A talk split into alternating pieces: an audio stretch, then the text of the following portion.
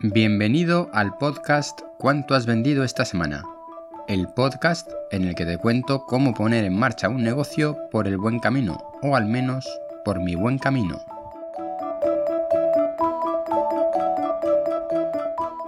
Episodio 11. Te estás olvidando de medir. Al terminar el capítulo anterior dije, ¿no te estás olvidando de algo? Ahora te lo digo, te estás olvidando de medir. Bueno, tal vez no, lo estás haciendo. He querido dedicar otro capítulo al tema de las métricas, a medir los resultados de nuestro negocio y lo que pasa desde que ponemos un producto o servicio a la venta hasta que nos pagan por ello e incluso lo que pasa después. ¿Por qué? Porque es lo más importante que tienes que hacer si lo que quieres es hacer crecer tu negocio.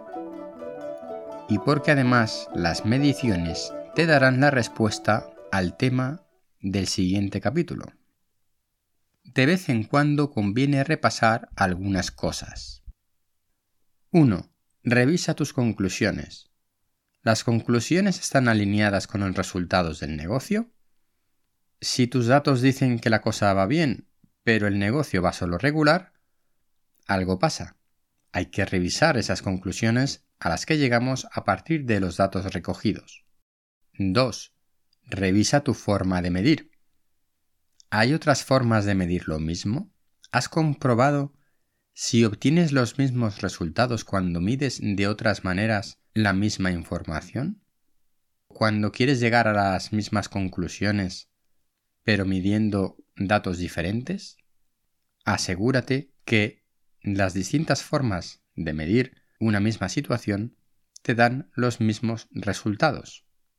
No sea que tengas falsas conclusiones. 3. Revisa tus parámetros de medida. A raíz de todo lo anterior, a lo mejor necesitas nuevos parámetros de medida. 4. Revisa tus objetivos de aprendizaje para los que estás midiendo. Tu negocio tiene varias áreas de actuación, procesos diferentes desde el origen del producto o servicio hasta la atención postventa.